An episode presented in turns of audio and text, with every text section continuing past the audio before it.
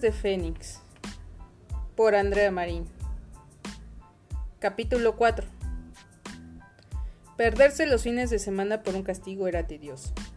La broma hacia Weasley fue su culpa, pero no entendía cómo es que nada más ella estaba castigada. Aquel día, Andrea se encontraba sentada en una pequeña mesita con varios pergaminos amontonados en un rincón. Algunos de ellos mostraban quemaduras, otros manchas de tierra o sangre. Aburrida se dispuso a escribir los registros. Solo se escuchaba el rasgueo de la pluma. ¿Te diviertes? dijo alguien a sus espaldas. Por supuesto que no. ¿Qué haces aquí? Mm, venía a ver cómo le estabas pasando. La pelirroja no pudo evitar reírse de su amiga al ver la cara de aburrimiento. Esto es horrible. Pues por eso es castigo. Habla con tu abuela, por favor. Ya lo hice. ¿Ya hiciste qué? Hablar con mi abuela. Mm, piensa que ya has tenido suficiente. ¿En serio? ¡Gracias! Aventó algunos pergaminos al aire mientras daba saltos de alegría. Solo prométeme que te portarás bien. Mena la miró por unos instantes con seriedad. Mm, no prometo mucho. La Navidad estaba por llegar y las maldades de las chicas serpientes dejaron de importarle a la castaña. Tenía otras preocupaciones en la cabeza las vacaciones invernales estaban cerca, y eso implicaba regresar a casa, quedarse sola sin sus amigos. Temía que las pesadillas acudieran de nuevo a ella. Aunque Mena tuvo la idea de que pudiera pasar ese tiempo de descanso con su amiga, no fue posible, y la única solución que encontraron era que Andrea se quedara en el castillo con el resto de los alumnos. Pensó en aquella propuesta, mandó su lechuza a casa para pedir permiso. Los últimos días de clases, algunos profesores dejaban horas libres debido a las festividades próximas, algo que disfrutaba. ¿Te encuentras bien? preguntó Andrea a la pelirroja cuando regresaron a la sala común. Mm, sí, ¿por? respondió Mena con un bostezo. ¿Te ves cansada? Igual y podemos adelantar los deberes y tener... ¿Mena? ¡Mena! La mencionada se había quedado dormida. ¿Qué? ¿Te quedaste dormida? claro que no. Mm, te estaba escuchando. ¿Qué dije? Guardó silencio. Te decía que podemos adelantar los deberes y así tener el resto de las vacaciones libres. Ah, sí. Me parece bien. Cada estudiante iba a bordo en uno de los carruajes que los llevarían a la estación y tomar el expreso. Mene y Andrea tuvieron el dormitorio para ellas. La sala común estaba más vacía que de costumbre. Podían quedarse en los mejores sillones frente al fuego, pero apenas habían pasado unos días cuando la soledad acompañó por completo a la castaña, en especial cuando su amiga se desaparecía por prolongar los ratos. ¿Qué tramas? se atrevió a preguntarle una de esas noches. Nada. Ya no hablamos. Mira, no me lo tomes a mal. Mm, te estoy dando un poco de tiempo para ti misma. Me da la sensación de que me ocultas algo. ¿A dónde vas que siempre llegas tarde? A ningún lado. Anocheció.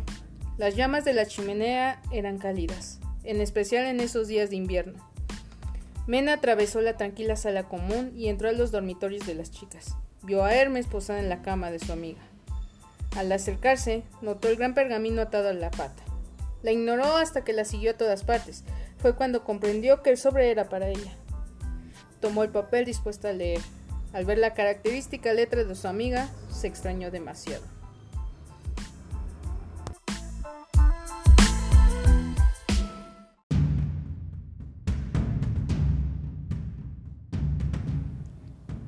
Mina, desde que los conocí, mi vida ha sido diferente.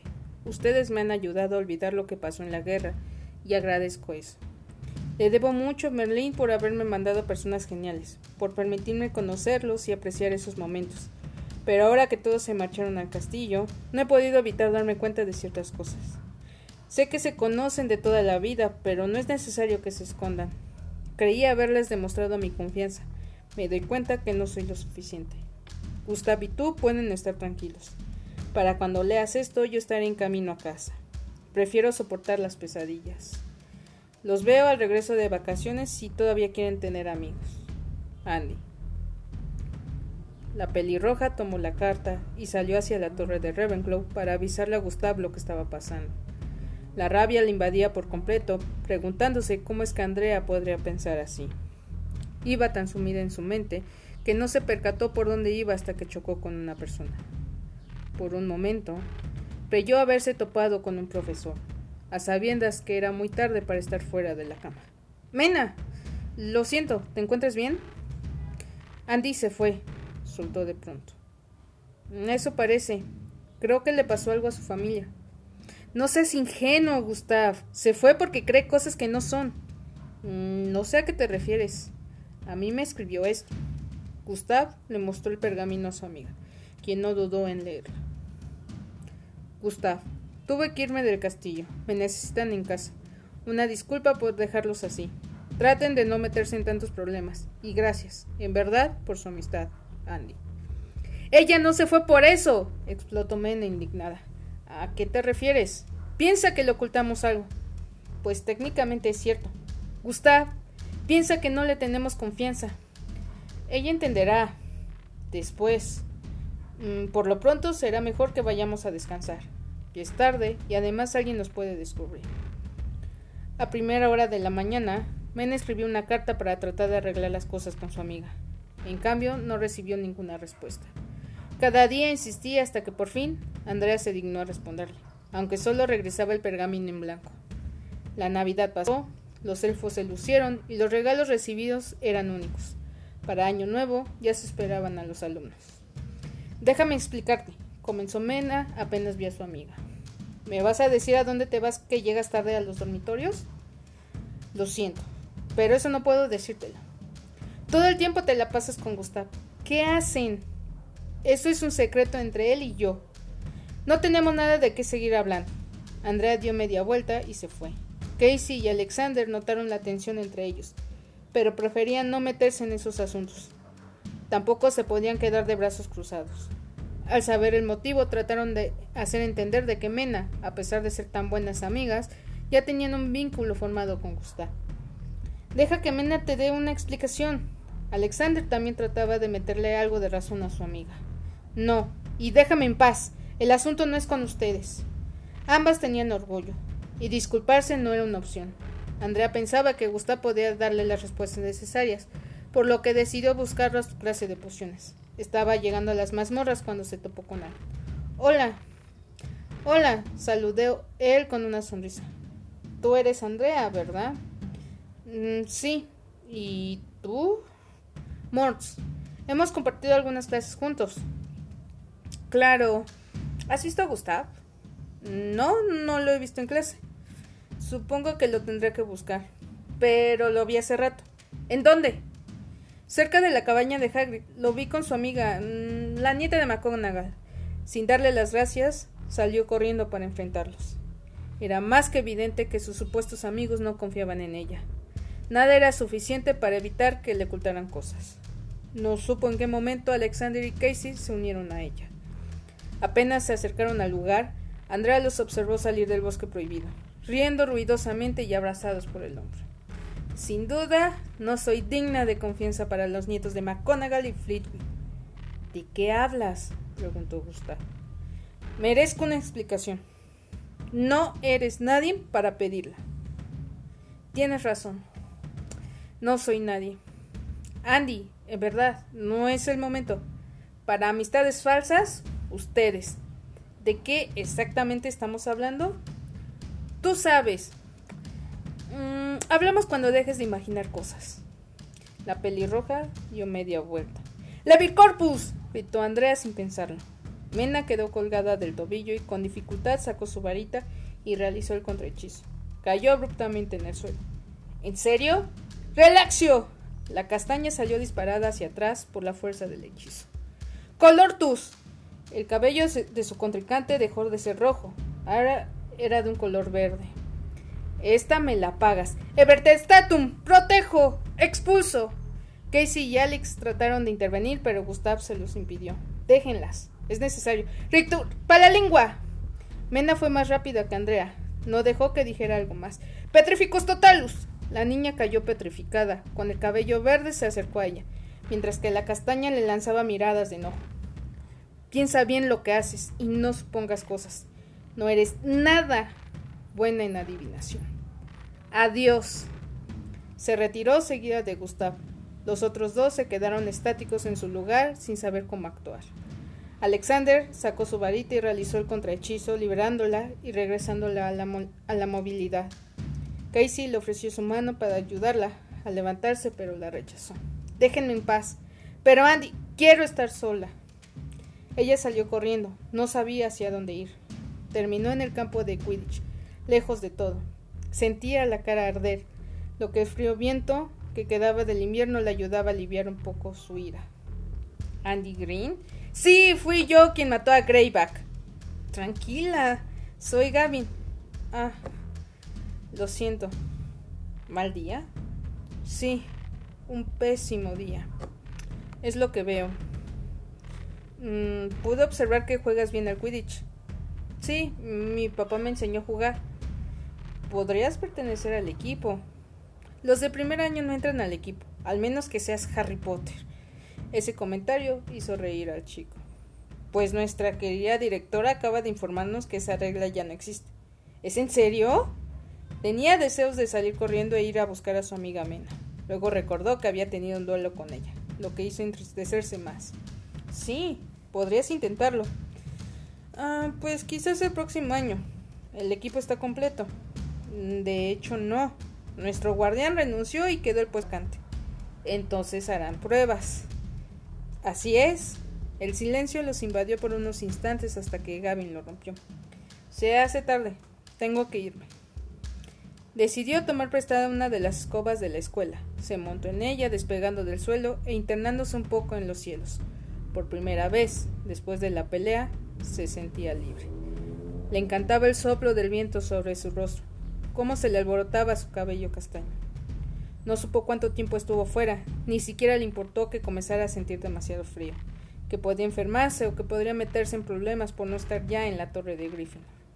Al regresar, se quedó sentada enfrente de las llamas, calentándose un poco mientras que su mente volaba hacia lo, hacia lo sucedido en ese día.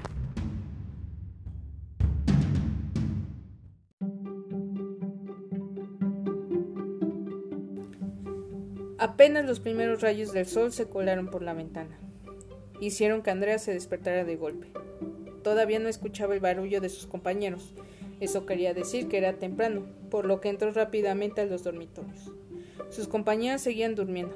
Tomó algo de ropa limpia y entró al baño para arreglarse. No tenía ganas de desayunar, por lo que se saltó la comida y fue directo a su clase. Sus amigos llegaron juntos. Apenas cruzaron la mirada y algo indecisos se sentaron en asientos distantes a donde estaba ella, algo que ya se imaginaba que pasaría. Andrea evitó la sala común. Entraba solo para dormir. Iba al gran comedor cuando éste estaba casi vacío. Todo el tiempo se la pasaba en la biblioteca o en el campo de Quidditch. Minnie y Gustav seguían con su secreto. Alex y Casey no sabían cómo sentirse. Después de todo, Ambas chicas eran sus amigas y no les gustaba en lo absoluto que no se dirigieran la palabra. ¿Me puedo sentar? preguntó Alex mientras que ella se encontraba trabajando en un rincón de la sala. Supongo, respondió retirando un montón de pergaminos que había sobre la silla. ¿Y qué tal van las cosas? No lo sé. Tú dime. Estamos preocupados por ti. Estoy bien, contestó sin levantar la vista de su libro. Habla con ella. Solo tienes que disculparte. Yo no me voy a disculpar por algo que no hice. Lo único que te pido, Alex, es que me dejes en paz. Tengo cosas que hacer. Casey hizo lo propio con Mena. Trataba de hacerle entrar en razón. ¿Podrían arreglar las cosas? Si las quiere resolver, sabe dónde encontrarme. Por favor, Mena, no tiene derecho a meterse en mis cosas. Compréndelo un poquito, y lo entiendo, pero se está imaginando algo que no es. Por favor, discúlpate. No me voy a disculpar. Con el paso de los días, Andrea se fue aislando de todos. Incluso Alexander seguía buscando la manera de ayudarla. El partido contra Hufflepuff se aproximaba y el equipo de los Leones seguían sin tener un guardián, así que había decidido luchar por ese puesto en el equipo, por lo que la niña era una de las últimas en aparecer a clases y la primera en salir de las aulas. La depresión que tanto tenía volvió y con intensidad. Las pesadillas que siempre aparecían cada aniversario de la batalla ahora eran más recurrentes. La castaña no dormía, y en especial porque no quería toparse con sus compañeras Men y Casey. Su tiempo estaba destinado en el campo de Quidditch. Siempre llegaba a altas horas de la noche a la sala común. Era un milagro que no la descubrieran ya. Sus calificaciones bajaron drásticamente, pasando de ser la primera en clase a ser una de las peores. Varios de sus profesores ya le habían comenzado a llamar la atención, amenazando con enviar una lechuza a sus padres si no mejoraba. El aspecto de una niña risueña y alegre ahora se notaba ojerosa y demacrada. Su cabello castaño no tenía brillo como antes. ¿Ya la viste? preguntó Mena Gustav sin despegar la vista de su amiga. Me preocupa. Dale tiempo. Respiró, respondió con un suspiro. Tampoco a él le agradaba la situación. ¿Tiempo? ¿Tiempo a qué? A que recapacite. Y mientras que se destruyan, ¿no? Mm, ¿De qué hablan? Alex y Casey tomaron asiento al lado de ellos, acercándose respectivamente un vaso de jugo de calabaza. De Andy. Hemos tratado de hablar con ella, pero no se evade. ¿Qué hace que llegue a altas horas de la noche? Ni idea. No importaba que el clima fuera malo. Andrea seguía entrenando arduamente con ayuda de Gavin. Él era uno de los cazadores del equipo. Siempre se la pasaba lanzándole tiros, algunos con efecto y con fuerza. Vas muy bien. Esto es agotador. Pasó su mano por la frente para secarse el sudor. Tu técnica ha mejorado, pero todavía te falta más si quieres el puesto. ¿En serio tengo oportunidad? Claro que sí, si no, no estaría aquí perdiendo el tiempo. De acuerdo. Continuemos. Las horas de sueño se fueron reduciendo poco a poco. Cada vez se exigía el máximo rendimiento y su deseo era demostrar que no solo Harry Potter pudo entrar al equipo a tan poca edad, ni que ella se colgaba de la fama de alguien más. En la sala común de Gryffindor se hizo un revuelo al ver el, anuncio de que la regla sobre los de primer año no podían entrar al equipo había sido eliminada, y más cuando se anunció que se harían pruebas para encontrar el guardián. No sabía que mi abuela había tomado esa decisión. Eso es genial, Lástima que solo sea para una posición. ¿Juegas, Mena? Preguntó Alexander interesado. Sí, y bastante bien. ¿Qué posición? Soy cazadora. Mm, el equipo ahora juega bien. Espero que el nuevo sepa defender los aros. Las pruebas se realizarían el sábado por la mañana, después del desayuno. Nadie sabía que una alumna de primero se presentaría, por lo que la castaña se aventuró sola, sin que nadie le deseara suerte. La noche anterior no pudo dormir. Las pesadillas sobre la muerte de Dave acudieron a ella. Eso le produjo cansancio. Empezó a sentirse mareada, con náuseas, todo por la falta de descanso y alimento, y se intensificó por causa de los nervios. Antes de ser vista, se dirigió al campo, dejó que el aire entrara por los pulmones. Al llegar a los vestuarios, se topó a Gaby. ¿Cómo te sientes? Nerviosa. Hazlo como lo practicamos. Estaré con el, el resto del equipo. Suerte. Se cambió y se puso la túnica que le dejó. Antes de, salir respiró varias veces, luego tomó su escoba. Sentía un nudo en su estómago. No se sentía para nada bien. El equipo, el equipo completo estaba compuesto, la mayor parte por hombres, a excepción de una chica que jugaba bastante bien. El capitán era un chico de quinto, corpulento y fuerte, lo suficiente para no dejar pasar ni una bludger. Soy Casey. Les voy a pedir que todos los aspirantes esperen ahí señaló el borde del campo cerca de las gradas. Los llamaremos uno por uno. Las gradas comenzaban a llenarse de espectadores. La mayoría eran Gryffindors y algunos de otras casas. Andrea pudo vislumbrar a sus amigos. Eso bastó para ponerse más nerviosa de lo que ya estaba. ¿Ese es Andy? preguntó de pronto Alex, sorprendido. ¿En dónde?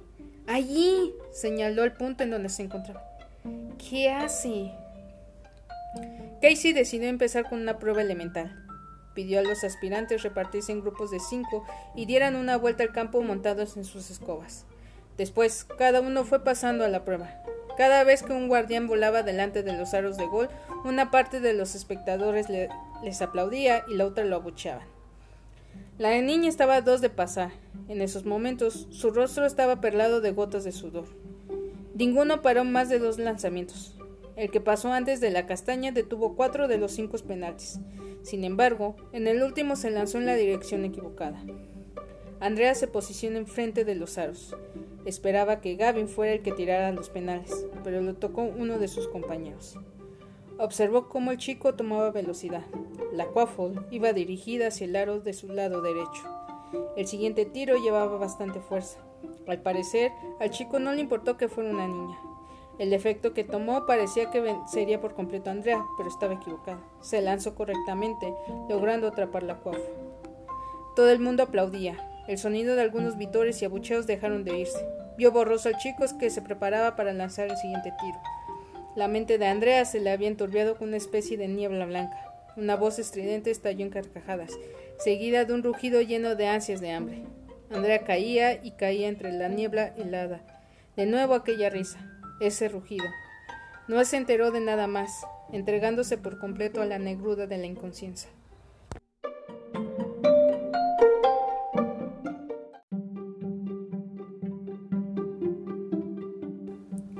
Ha tenido suerte. Creí que se había matado. Oía las voces, pero no encontraba sentido a lo que decían. No tenía idea de dónde se hallaba, ni de por qué se encontraba en ese lugar, ni de qué hacía antes de aquel momento. Lo único que supo era que le dolía cada centímetro del cuerpo como si le hubieran dado una paliza. Mareos, gritos, Dave. Abrió los ojos de repente. Estaba en la enfermería, y sus amigos estaban ahí, todos y cada uno de ellos. ¡Andy! ¿Cómo te encuentras? La memoria de la chica fue recuperándose. Los acontecimientos por orden. El duelo, los entrenamientos, el penalti. ¿Qué sucedió? Dijo incorporándose a la cama tan de repente y haciendo un gesto de dolor. Te caíste, explicó Alex. Debieron ser como unos 20 metros. Creímos que te habías matado. En esta ocasión fue Casey la que habló. ¿Y las pruebas? Alguien más se quedó con el puesto. Lo siento, ibas muy bien, explicó pacientemente Gustav. No entiendo. ¿Qué me pasó? Caíste de la escoba. Uno de los chicos logró reaccionar a tiempo y trató de reducir la velocidad de tu caída. Te quebraste tres costillas. Será mejor que te dejemos descansar. Todos dijeron algo. La que se mantuvo en silencio fue la pelirroja. Vendremos a verte después. Intercambiaron una mirada con ella. Después salieron de la enfermería no es necesario que te quedes. ¿Cómo se te ocurrió semejante estupidez? Quería formar parte del equipo. Sabes a lo que me refiero. Quise distraerme. No quería pensar en nada más. No estás aquí por las costillas rotas. Madame Pomfrey te tuvo que administrar pociones para que recuperes energía. Dejaste de comer, te excediste entrenando, ni siquiera dormías. No quería ver más a Dave. El llanto que tanto contuvo por fin se escapó. Todo lo guardado necesitaba ser liberado. Mena, conmovida, dejó pasar su frustración. Tomó asiento en la orilla de la cama y la abrazó con delicadeza. Te hubieras quedado petrificada. Lo siento. No quería dudar de ustedes, es solo que fue mi culpa. Debí contarte en dónde me metía. Lo lamento. Tienes razón. No soy nadie para pedir una explicación. Sí, eres mi mejor amiga. Se abrazaron hasta que Andrea hizo un gesto de dolor. Quiero que obedezcas a Madame Pomfrey. Deja de aislarte de los demás. Somos tus amigos y estamos para ayudarte. Lo sé. Gracias. Por cierto, hiciste muy bien las pruebas. Tienes talento. Podrás entrar el próximo año. Andy hizo caso. Se acomodó en la cama, sintiéndose bien después de tanto tiempo que no lo hacía. Era lindo saber y comprobar que los amigos reales todavía existen, porque al final los amigos se hieren con la verdad para no destruirse con la mentira.